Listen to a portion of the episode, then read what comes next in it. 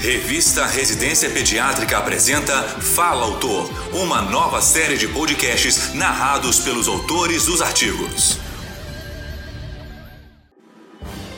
Nesta edição, convidamos a doutora Vivian Santana para falar sobre o artigo Indicação de Cuidados Paliativos Neonatais, Necessidade de uma Diretriz. A fisioterapeuta é doutora e mestre em Ciências da Saúde. Ela também é especialista em fisioterapia cardiorrespiratória pela Faculdade de Medicina do ABC gestora em saúde pela Fundação Getúlio Vargas e especialista em terapia intensiva neonatal e pediátrica pela Asobrafir, com aprimoramento em cuidados paliativos pediátricos pelo Instituto da Criança da Faculdade de Medicina da Universidade de São Paulo. Ouça a seguir. Sabemos que com o avanço da tecnologia aumentou muito a sobrevida dos bebês que antigamente morriam, mas junto a ela aumentou as comorbidades e sequelas. E muitos deles, no decorrer da sua internação, evoluem com condição que limita a vida. E frente à piora clínica, inicia-se alguns dilemas éticos e questionamentos da equipe, de até onde intervir por beneficência ao paciente, como fazer para não prolongar o sofrimento deste paciente e desta família? Baseado nisso, o objetivo deste trabalho foi avaliar numa maternidade terciária, na unidade de terapia intensiva neonatal, quantos pacientes teriam indicação de cuidados paliativos neonatais precoce. 25% dos bebês que nós avaliamos internados na unidade de terapia intensiva neonatal tinham indicação de cuidados paliativos. Porém, ninguém recebeu esse cuidado especializado porque a equipe assistencial da unidade não acionou a equipe de cuidado paliativo neonatal.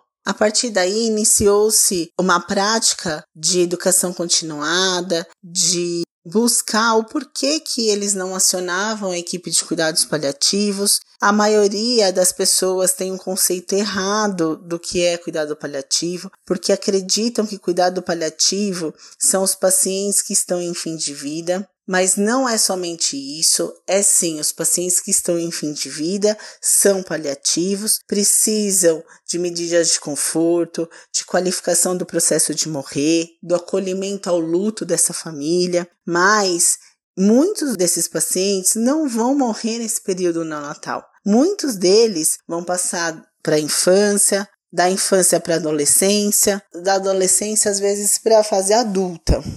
E se ele tem uma condição que limita a vida, ele precisa ter um acompanhamento do cuidado paliativo. Então, a partir desse resultado, para melhora das práticas assistenciais, foi feito um fluxograma norteador com critérios claros de elegibilidade para acionamento da equipe de cuidados paliativos neonatais precoce, mediante a apresentação de uma condição limitante de vida. Assim, a equipe de cuidados paliativos faria a avaliação junto com a equipe assistencial, realizando todas as medidas terapêuticas, alinhando o projeto com a família, qualificando e humanizando todo o processo de cuidado. No nosso artigo existe esse fluxograma para todos vocês. Resumidamente, esse artigo mostra que a gente precisa estar em constante reciclagem para não termos conceitos equivocados e ofertar sempre o melhor aos nossos pacientes. Vai lá, convido todos vocês a lerem. Essa foi a doutora Vivian Santana expondo sobre o artigo Indicação de Cuidados Paliativos Neonatais, Necessidade de uma Diretriz.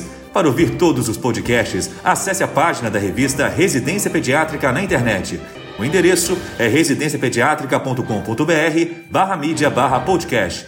Residência Pediátrica, a revista do pediatra.